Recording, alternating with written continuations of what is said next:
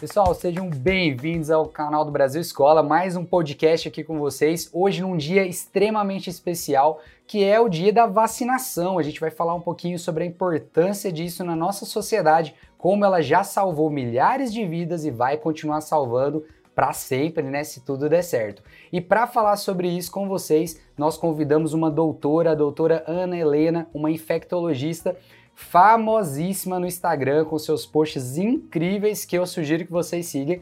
E ela vai conversar um pouquinho hoje, vai te bater um bate-papo, a gente vai conversar, fazer algumas perguntas com ela para tirar todas as dúvidas e deixar você bem antenado informado sobre o que, que é uma vacina.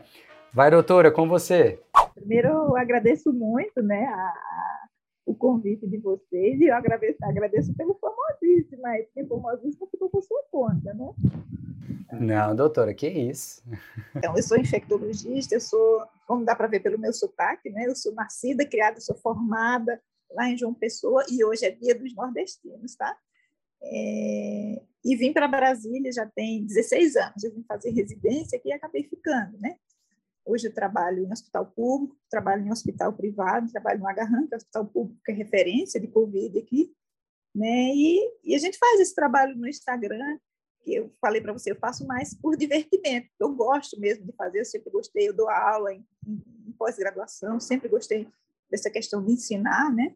mas para tornar a ciência mais acessível, né? Que o conhecimento é a base de tudo. É isso que eu ia comentar com você. Eu acho que é isso que falta, eu acho que às vezes, né, a gente aproximar a ciência da população, né? A gente trabalha para eles, porém, eles sentem que a gente está bem distante, né? O nosso conhecimento às vezes fica muito acadêmico, né? E não chega, acessa quem realmente deveria acessar, né? Médico não precisa falar difícil, advogado não precisa falar difícil, para a gente manter né, quilômetros de distância da população.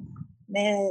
Isso é errado. Deixa para falar difícil quando você estiver né, conversando com os colegas, né, para falar termos científicos. A gente tem que falar o mais simples possível para se tornar. Esse, isso é isso é comunicação efetiva, né? A gente falar de um jeito que a população entenda, que aquela pessoa para quem eu estou me dirigindo, que ela entenda, né?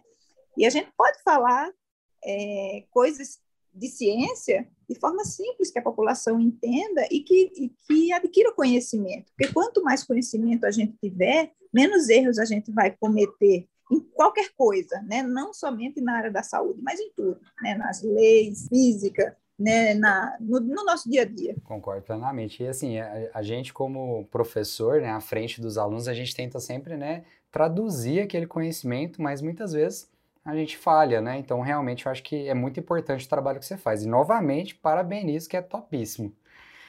Ana, então, eu separei, ah, eu separei algumas perguntas aqui para a gente fazer.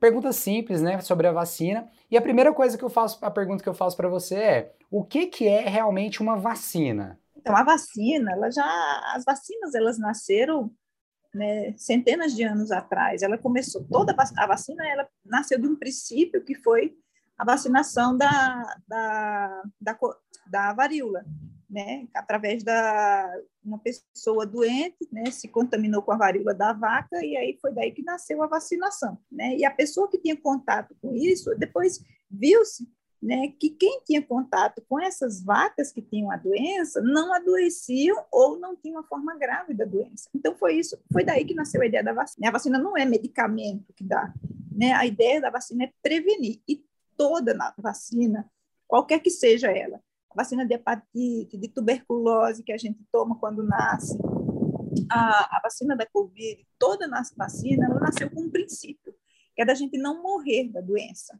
Então, por exemplo, a, aquela que a gente toma assim que nasce, que é a vacina BCG, que é contra a tuberculose, aquela que deixa a marquinha no braço. Né? A ideia dela não é que a gente não tenha tuberculose, isso aí é o bônus dela. Né? A ideia é que a gente não tenha as formas graves que é a tuberculose cerebral na cabeça, né? E a tuberculose uhum. miliar, que é aquela difusa.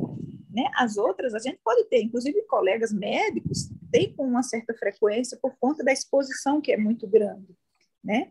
Mas a ideia é que a gente não morra da doença. E assim também nasceu a vacina da Covid.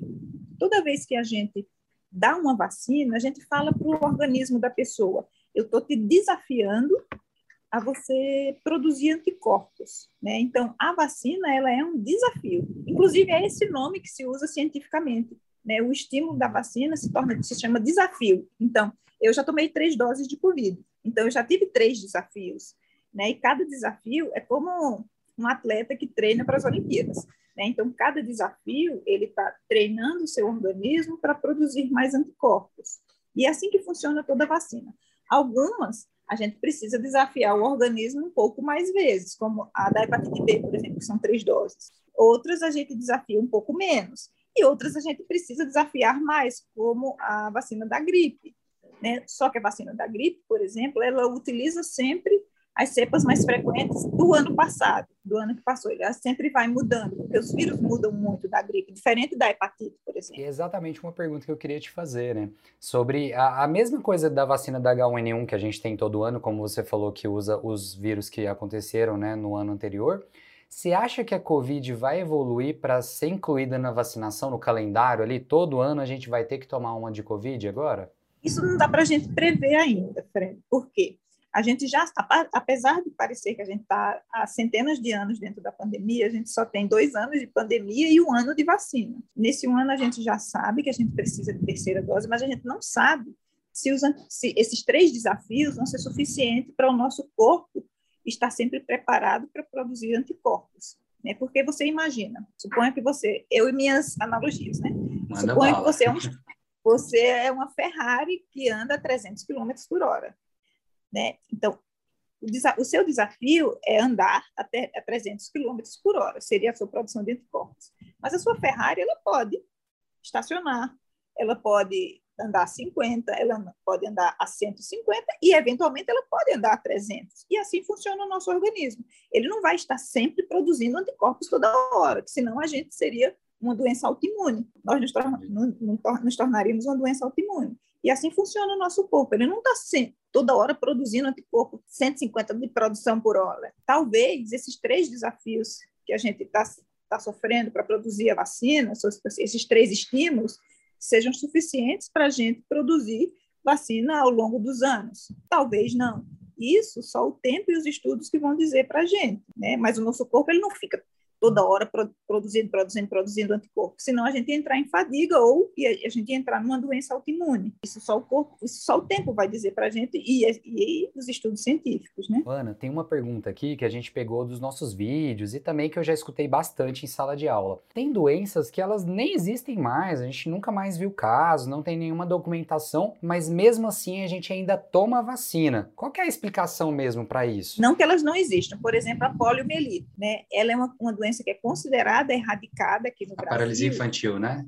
Isso, a paralisia infantil. Ela, não é que ela não existe. Aqui no Brasil ela é considerada uma doença erradicada, mas no mundo existe o vírus circulante. E se você for ver, é, de 2014 para cá, se você entra lá no site de, de vacinação do, do, Brasil, do Ministério da Saúde, a gente tem uma queda muito grande da taxa de vacinação. Né? O ideal é que a gente tenha mais de 90% da população vacinada. E aí tem, e tem regiões que está com 40%, 45% de, de vacinação. Então, cada vez que a gente reduz mais o percentual de vacinação, a gente se torna mais frágil em relação às nossas barreiras. E esse vírus, que é um vírus selvagem que está circulando, ele pode, ele pode entrar aqui no nosso, no nosso Brasil. É, por exemplo, a, então, o sarampo era praticamente considerado erradicado, né? devido à baixa cobertura vacinal. E a gente recebendo pessoas de fora não vacinadas, é, ele retornou entre nós, né? A varíola, a varíola a gente não tem mais, né? Mas para gente, apesar da gente não ouvir falar nessas doenças como a polio, a paralisia infantil, existe vírus circulando vírus selvagem circulando no mundo, então por isso que a gente precisa vacinar. Né? Então. Muito provavelmente, não sei nem se você já ouviu falar em meningite, né? Ah, já sim. Então, mas, mas há pouco tempo a gente teve um surto de meningococcemia. Não é da minha época, mas a minha mãe, ela é infectologista também, ela contava muito essa história. Então, a gente teve surto de, de meningite aqui então, não é porque a gente não escuta falar da doença ou porque não se vivencia aquela doença que a gente deva negligenciar a vacina dela. Por enquanto, as doenças que a gente vacina são porque, e mesmo aqui você não vê falando muito, ela tem vírus circulando ainda. Ô, Ana, é, tem uma pergunta também aqui, essa aqui faz parte, né, desse momento que a gente está vivendo, né, da falta de informação e das fake news, infelizmente, né, que é aquela pergunta clássica, né, a vacina, ela realmente tem a capacidade de causar autismo ou outros problemas no sistema nervoso? Ou realmente isso é balela total? É que seja balela. Isso foi um, um artigo que o infeliz publicou numa revista uh, de grande circulação, de grande renome nacional, que chama New England Journal of Medicine. É uma revista muito conceituada. E essa pessoa que publicou teve essa infeliz ideia de publicar e os editores liberaram essa publicação, né? mas ele mesmo depois, esse artigo ele foi retirado e foi retratado né? mas parece que uma mentira contada 100 vezes realmente se torna verdade. Né? Já foi mais do que provado que as vacinas elas não causam autismo, não pioram o autismo ou qualquer coisa ligada a autismo. Né? É, infelizmente, o grupo dos antivacinas, né, eles, apesar de no Brasil eles serem poucos, mas eles são muito ruidosos, né? Então, acaba que faz muito estardalhaço com essas coisas que já foram desmistificadas, mas de vez em quando o povo fica se enterrando isso. É, é, um, é um artigo que realmente saiu na, na imprensa médica, mas que ele foi retratado, foi retirado de circulação e o próprio autor foi punido. Isso é uma coisa que as pessoas não entendem muito, né? A, eles não entendem que a, a ciência está em constante construção e evolução, né? Então, se ele errou, ele tem a oportunidade de se retratar e retirar aquele erro, né? Por completar a sua pesquisa ou coisa do tipo. Mas realmente a, esse movimento anti-vacina ele vem ganhando uma força com base nesses erros, né? Então eu acho que é um ponto que eu como professor e também já, já tentei me aventurar como pesquisador, é o que a gente sempre escuta, né? Que a gente sempre tenta fazer o mais, mais próximo ali da, de não cometer esses erros para não né, dar essa brecha, talvez, né? Não passar essa informação para frente, né? Não, o que a gente não pode é trabalhar com resultados falsos, né? Porque nem toda pesquisa que a gente faz, ele vai trazer resultados bons, porque os maus resultados também são resultados e eles precisam precisam ser divulgados também. Eu falo assim, olha, é, você andar pela esquerda causa mais dor de cabeça do que você andar pela direita, isso é um resultado também né? Não significa que seja bom ou ruim. Né? O que a gente não pode é deixar que essas notícias falsas de vacina associada ao autismo, de que vacina causa doença, ou de que vacina não funciona, ou de que vacina vai colocar um chip em você. O que a gente não pode deixar que essas doenças progridam. Mas, infelizmente, é um grupo de pessoas que tem uma, uma força muito grande, apesar de serem pequenos, e que causam muita confusão, né? E, e tem um certo poder de persuasão. Ana, tem uma pergunta aqui, ela inclusive foi feita por uma pessoa da minha família. É o seguinte, a amamentação, ela é melhor do que a vacina para os bebês? Realmente tem essa transmissão de anticorpos da vacinação através da, da, lactação, através do leite? Uma vez que a mãe é vacinada, ela também pode conferir anticorpos para o bebê né? Não que a vacina, a gente não pode comparar a vacinação com a amamentação. São, é tipo comparar laranja com cenoura. Né? Não dá para comparar. Todos são alimentos, mas você não vai, não vai comparar. Né? Mas uma vez que eu esteja vacinada e se eu estiver amamentando, eu posso e devo continuar amamentando e os meus anticorpos vão ser transferidos para o bebê. Tá? Mesmo se eu tiver com Covid, o benefício da amamentação é muito maior do que a suspensão e, e entregar a fórmula para o bebê. Então, uma pessoa com Covid, ela pode amamentar? Pode e deve, só colocar a máscara. Que bacana, não? Essa não foi novidade. É, o benefício da amamentação é muito maior do que você suspender a amamentação e iniciar a fórmula para a criança. Que bacana. Então, fica aí para o pessoal que está ouvindo a gente, tá? Tomem cuidado e as orientações corretas, né? Sempre.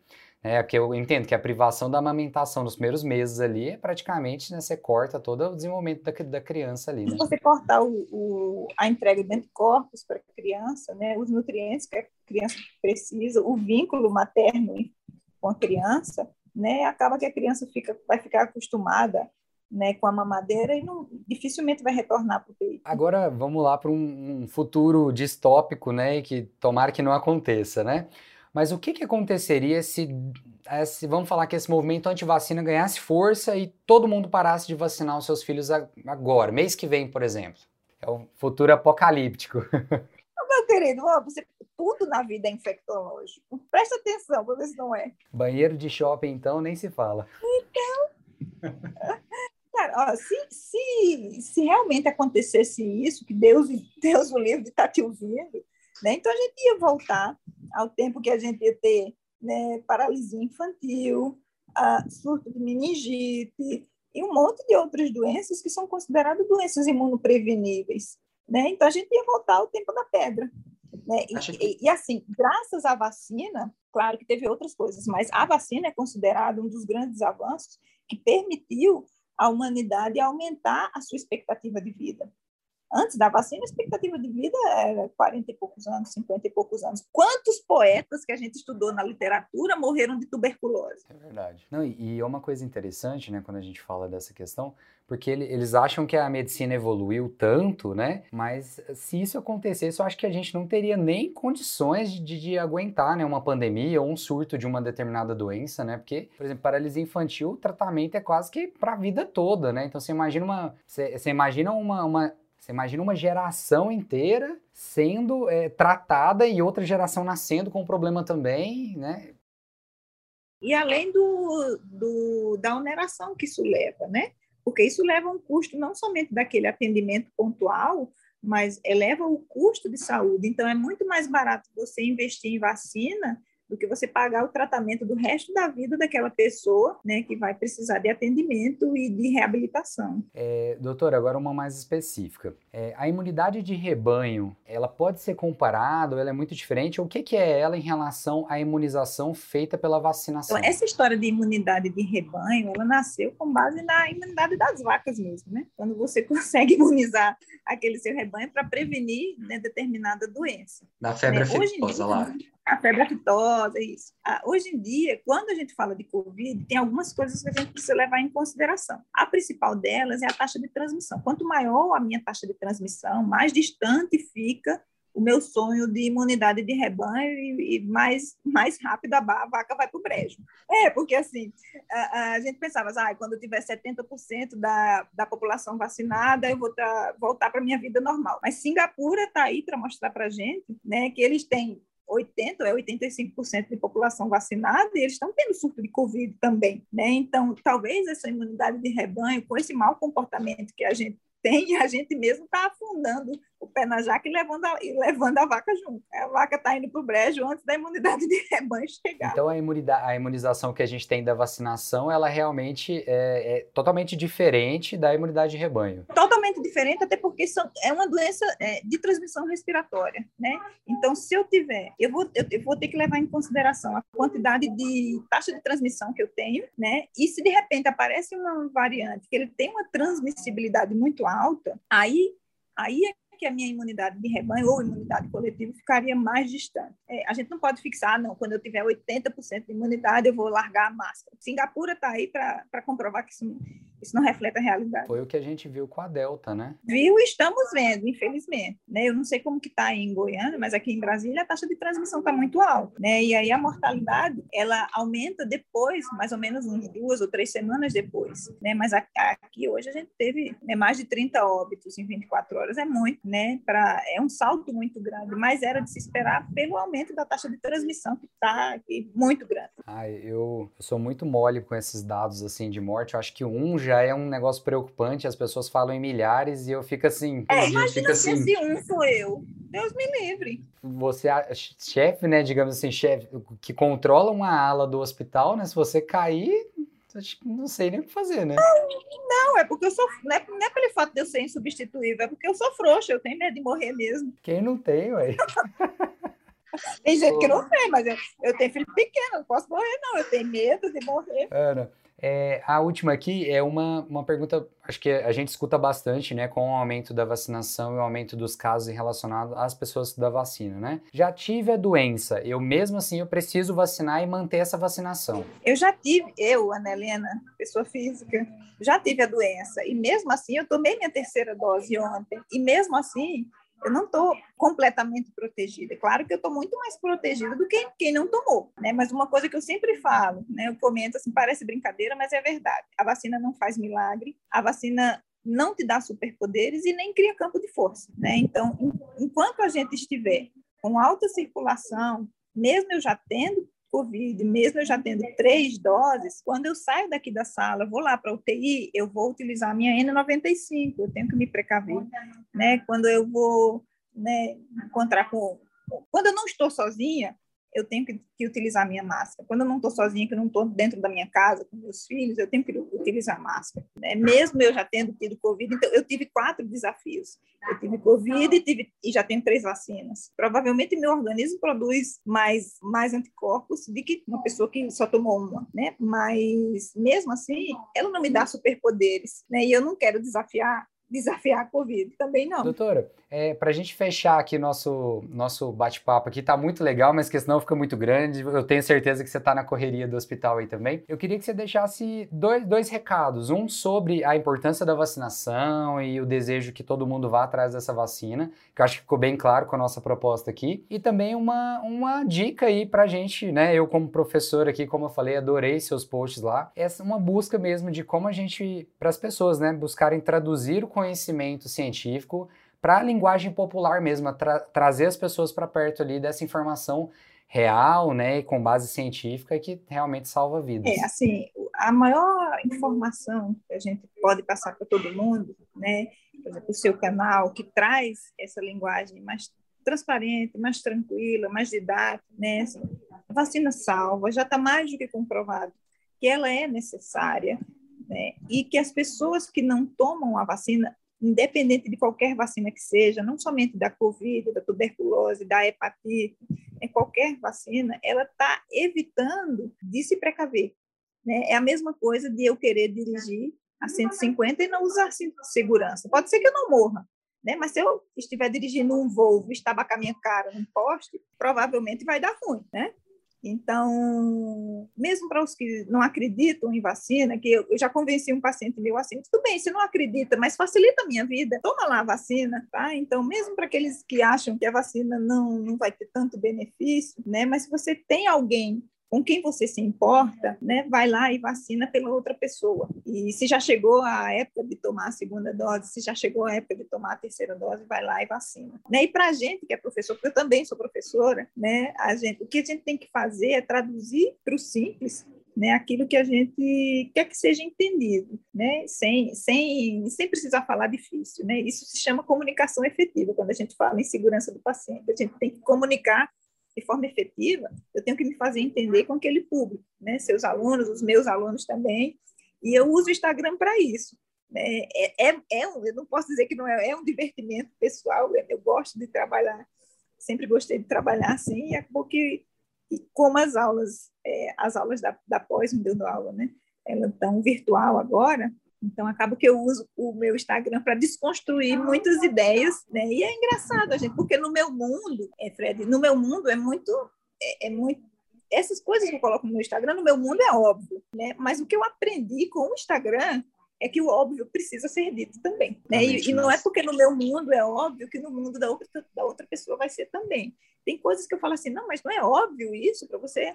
É a pessoa que não é da área da saúde. Fala, não, não é óbvio isso. Então, então tá, então. Tem uma amiga minha, inclusive, que é jornalista, né, que eu falo para ela assim: você é minha fonte diária de inspiração, porque coisas que eu acho que são óbvias para mim, para ela, ela faz, ah, não, mas isso não é sério que não é para fazer assim? Eu disse, não, não é assim, isso não é óbvio. Mas não, eu fazia assim, assim, assado, enfim, de outra forma. Então, o óbvio também precisa ser dito. Ô, doutora, a gente vai colocar na descrição, mas fala seu Instagram também, vamos fazer um merchan nele aqui agora. Então, para quem quiser, assim, eu, eu digo que o meu Instagram é para desconstruir muitas coisas, né? E tornar o conhecimento acessível. É isso que eu gosto, né? Eu sempre gostei de tornar o conhecimento muito simples, né? Então, segue lá no Instagram, né? Ana Helena Germov, eu sou infectologista. Se vocês quiserem tirar mais dúvidas, está disponível para vocês. Pessoal, então foi essa nossa conversinha básica, né? Super divertida, muito bacana. Os exemplos um melhores do que o outro. Acho que eu não colocaria melhor, acho que eu nem conseguiria pensar em algo tão legal. Foi muito bom, é um prazer imenso. Não sabe assim como eu um orgulho gigante mesmo de poder ter essa oportunidade de conversar com você. Quem sabe daqui a alguns dias a gente consegue gravar um vídeo, né? A gente vai em Brasília te visitar nessa correria. E muito obrigado, pessoal que está ouvindo a gente. Continua ouvindo a gente aqui no podcast, em todas as plataformas de podcast. A gente também tem o canal no YouTube, o nosso site lá, o Brasil Escola. E eu tenho certeza que vocês vão se manter sempre muito bem informado e com informações né, pautadas aqui realmente na ciência. Doutora, muito obrigado, valeu demais. Fred, eu que agradeço, né? E que Deus ilumine a gente para a gente continuar esse, esse trabalho, né? De desconstrução de muitos mitos por aí. Eu tenho certeza, doutores. É uma inspiração para todo mundo aí. Eu tenho certeza que a gente vai conseguir passar por essa e se preparar melhor para as próximas que, né, Deus me livre se acontecer. Afinal de contas, o mundo é infectológico. O mundo é infectológico. Adorei, é o jargão assim, ó. Obrigadão, pessoal. Valeu demais.